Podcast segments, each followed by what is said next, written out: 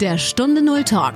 Erfolgreiche Unternehmerinnen und Unternehmer sprechen über ihre Stunde Null, ihre Herausforderungen und über ihren persönlichen Phoenix-Moment. Eine Zeit, die ihr Leben für immer positiv verändert hat. Lerne von ihren Erfahrungen. Und hier ist dein Gastgeber, Stefan Hund.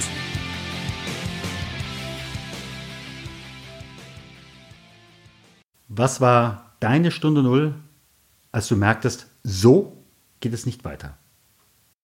Es war der Satz, Monika, hör auf mit deiner Psychoscheiße und seh lieber zu, dass Testfall Nummer 4711 endlich funktioniert.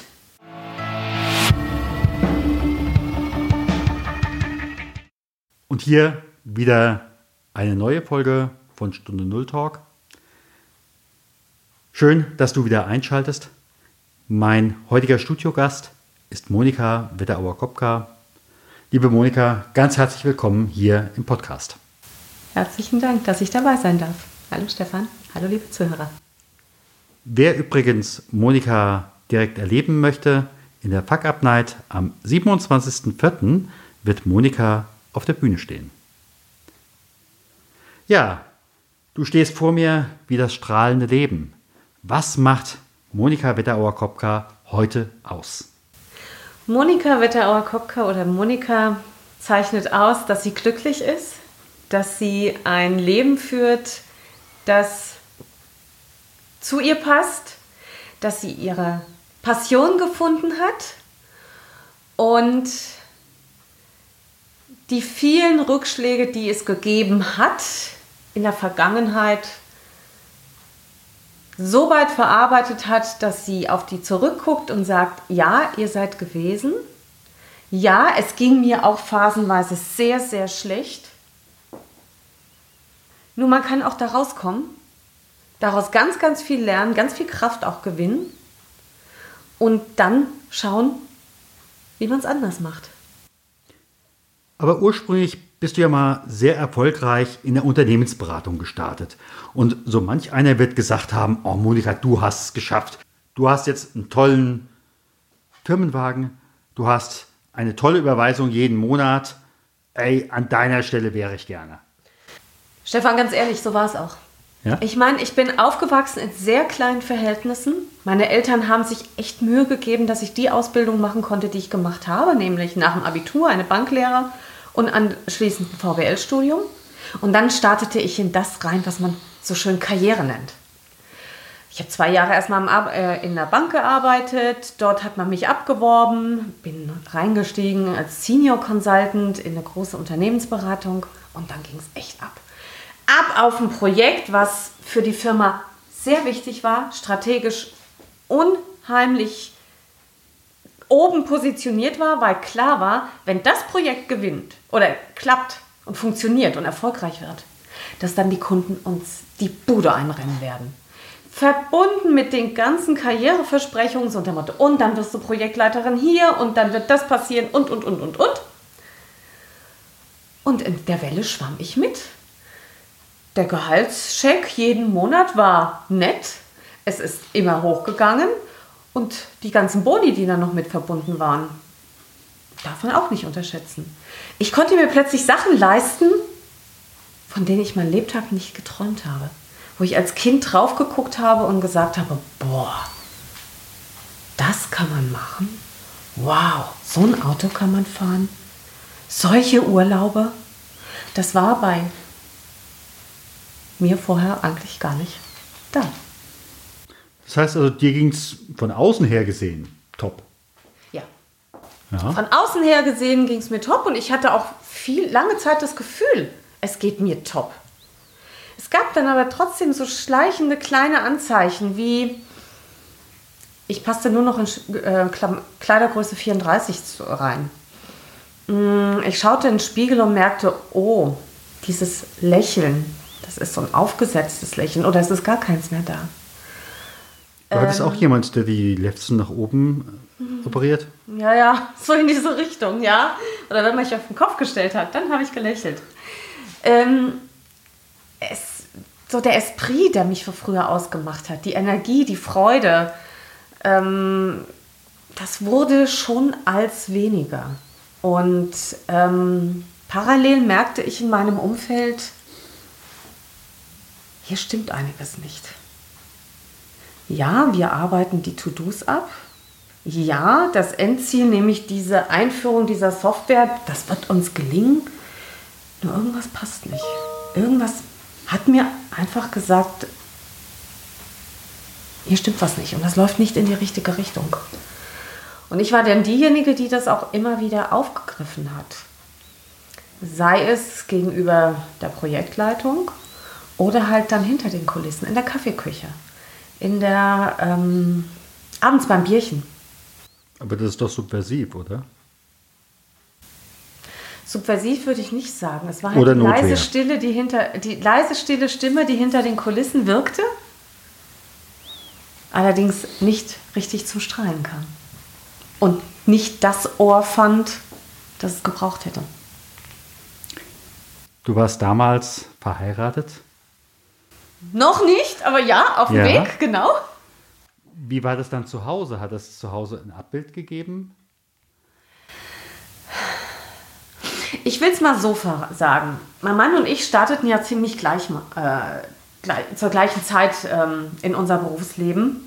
Und auch er war bei einer Unternehmensberatung. Auch er erlebte diesen Aufstieg, dieses, diese, diese Karriere. Ähm, dieses schneller, weiter, höher. Oder mein Auto, mein Boot, mein, mein Haus. Du kennst diese ja. Sparkassen, ja, ja. die zu der Zeit immer lief. Bei ihm lief es anders ab. Bei ihm lief es menschlich ab. Und ähm, er hatte nicht diese Situation, dass er in so ein Extremprojekt rutschte oder arbeitete wie ich. Mm, er sah mir schon an und er hat auch immer wieder so kleine Andeutungen gemacht. So, Monika, ist das noch ganz okay oder bist du wirklich, ist, bist du das noch? Ähm, und es mündete auch wirklich irgendwann mal in diesen Satz, du hast dein Lächeln und dein Strahlen verloren. Und eigentlich hätte ich gern wieder die Monika bei mir, in die ich mich vor sechs, sieben Jahren verliebt habe. Und das hat mich nachdenklich gemacht, sehr nachdenklich gemacht. Ihr seid heute verheiratet, glücklich verheiratet und wir kennen uns ja nun auch zu dritt seit, ich würde mal sagen, rund 20 Jahren. Da hat man noch mit D-Mark bezahlt. Ja, was war in diesem Moment? Der Chef, der Kollege hat gesagt, du sollst jetzt mit deinen Fizematenten aufhören. Meiner Psychoscheiße. Ja. Mhm. Was passierte dann? Ich glaube, es wäre witzig gewesen, wenn man dann eine Webcam, eine versteckte Webcam gehabt hätte und mein Gesicht gesehen hätte. Mir hat später eine Kollegin gesagt, mir ist die Kinnlade runtergegangen. Also mein Gesicht ist komplett entgleist und ich war wie vom Donner gerührt. Und ich wusste erst gar nicht, was ich sagen sollte. Und ich wusste lange nicht, was ich sagen sollte. Ich war sprachlos. Ich konnte es beim besten Willen nicht verstehen, dass ein gestandener Manager mit Personalverantwortung, mit Führungsverantwortung und natürlich auch Budgetverantwortung so einen Satz mir entgegenknallt. Und diese Stille blieb lange. Ähm, zum einen, der Satz hat mich hat dazu geführt, dass ich dann echt geschwiegen habe. Ich war so beeindruckt oder so erschüttert, dass ich nie mehr wieder über diese Psychoscheiße gesprochen habe. Nur in mir hat es was zerstört. Nämlich dieses Gefühl, dass neben dieser Sachebene, dieser Einführung eines IT-Systems halt auch noch Menschen arbeiten. Und zwar wahre Menschen. Menschen mit einer Psyche, mit einer Seele, mit einem Empfinden, dass auch sie mit ihren Beobachtungen, die weg waren, weit weg waren von der Inhaltsebene, von der Aufgabenebene, dass die Gehör bekommen. dass sie beachtet werden und dass auch mal berücksichtigt wird, hoch, was läuft denn da eigentlich schief? Weil wir haben es ja alle gemerkt. In Meetings saßen wir da, es ging nur noch Ellenbogen dran, wer kann wem die Schuld, wofür, für welchen Schieflage und und und zuweisen. Äh, man hat sich abgesichert an allen Fronten, hat gesehen, dass das Projekt immer mehr den Bach runterging und hat kein Mittel gefunden. Der Markt hat keine Seele. Der Markt hat keine Seele. In dem Moment war das so. Richtig. Wie hast du deine Seele wiedergefunden? Und du bist ja dann auch mittelfristig erstmal dort ausgestiegen. Ja. Möglicherweise haben einige gesagt, na endlich Monika. Und andere werden gesagt haben, also bei dem Gehaltscheck, sag mal, geht's dir noch? Ja. Also ich sag mal so, ich meine, ähm, ich muss ein bisschen ausholen. Ich meine, es kam so, wie es enden sollte ähm, oder kommen musste. Das Projekt ging in die Hose. Der große Markterfolg blieb aus. Im Gegenteil, es gab genügend, die gesagt haben, tja, habt ihr es doch nicht geschafft. Und wir saßen dann, 20 Berater, plötzlich in Frankfurt in der Hauptstelle und hatten erstmal nichts zu tun. Und dann wurde ein ja, ein, ein, ein Senior, ehemaliger Seniorpartner eingesetzt, der mal Review-Gespräche geführt hat und rauskriegen sollte, weshalb ist es denn gescheitert? Was machte ähm, ja, diesen Zusammenbruch aus? Und ich war die Letzte, die interviewt wurde, weil ich im Urlaub war, als er mit seinen Interviews startete. Und er hat mir später erzählt, ganz viele haben gesagt, unter anderem war es Monika, die uns noch aufrechterhalten hat, weil sie hat uns Gehör gegeben. Sie hat ähm, auch versucht, irgendwie intuitiv uns ja, zu motivieren, zu trösten, Halt zu geben. Natürlich auch mal hier, Chaka, Leute, Augen zu und durch, wir kriegen das schon irgendwie hin. Einfach uns aufzufangen. Das hat sie so einfach mit ihrer Art gemacht. Nur das hat natürlich auch viel Kraft gekostet. Und wir sahen von außen schon, wie sie immer zierlicher wurde, wie sie immer schmaler wurde, wie sie immer mehr, immer trauriger wurde. Und wir sahen auch, dass sie nicht den Mut hatte, für ihr Thema einzustehen. Sie hat eigentlich mit Herzblut gesagt, Leute, so wie hier zusammenarbeiten, das, das darf es nicht sein, so kann Zusammenarbeit nicht funktionieren. Nur sie schaffte es nicht dran zu bleiben und dieser inneren Stimme ein großes Gehör zu geben. Das ist die eine Seite, aber ja. die andere Seite ist einfach, du bist ja dann dort ausgestiegen, äh, hast ja dann in letzter Konsequenz dir ein Umfeld geschaffen, wo du genau das tun kannst. Was machst du heute? Was muss ich heute haben wollen, um dein Kunde zu werden? Im Grunde genommen begleite ich Unternehmen oder auch Menschen, die vor großen Veränderungsprozessen stehen. Ähm, gebe ihnen die Unterstützung, die mir vielleicht damals gefehlt hat. Und ähm, habe es mir zur Fahne geschrieben, auf die Fahne geschrieben, ich möchte ein bisschen mehr von dieser Beziehungsebene, von der emotionalen Ebene in Teams, Menschen, Organisationen reintragen. um ihn halt bewusst zu machen, es braucht mehr als ein sauberes Pflichten- oder Lastenheft. Es braucht auch ein Miteinander, das auf einer ganz anderen Ebene abläuft als die nackten Zahlen, Daten und Fakten. Entweder es geht in gutem Sinne per Du oder per Dü. Ja, so in diese Richtung. Ja. Und heute das kann ich jetzt mal so aus dem Nähkästchen äh, sagen. Euch beiden geht es nicht nur gut, sondern euch dreien geht es gut. Ja. Denn auf einmal war Raum da. Nämlich, dass äh, ihr dann gesagt habt, ja, äh, das wollen wir natürlich auch einfach nochmal erweitern. Und dann ist euch ein Kind geschenkt worden. Ja, das kann man wirklich so sagen. Ähm, ich meine, es brauchte dann erstmal eine lange Zeit, bis ich mich gefangen habe oder auch gefunden habe. Ich formuliere es mal lieber so. Ich habe ähm, lange Zeit dann erstmal gesucht. Mir haben viele gesagt, Monika, verbinde irgendwo diese beiden Ressourcen. Auf der einen Seite dieses klare Denken, dieses, ich sag nur Mathe-Leistungskurs, ja, analytische ähm, Zusammenhänge zu greifen und auf der anderen Seite halt deine dein Gespür für Menschen, für Organisationen, für Gruppen und das schnelle Rausfinden, ups, was läuft gerade nicht gut, aber auch welche Ressourcen sind da? Was passt schon? Was habt ihr, worauf ihr aufbauen könnt oder zurückgreifen könnt?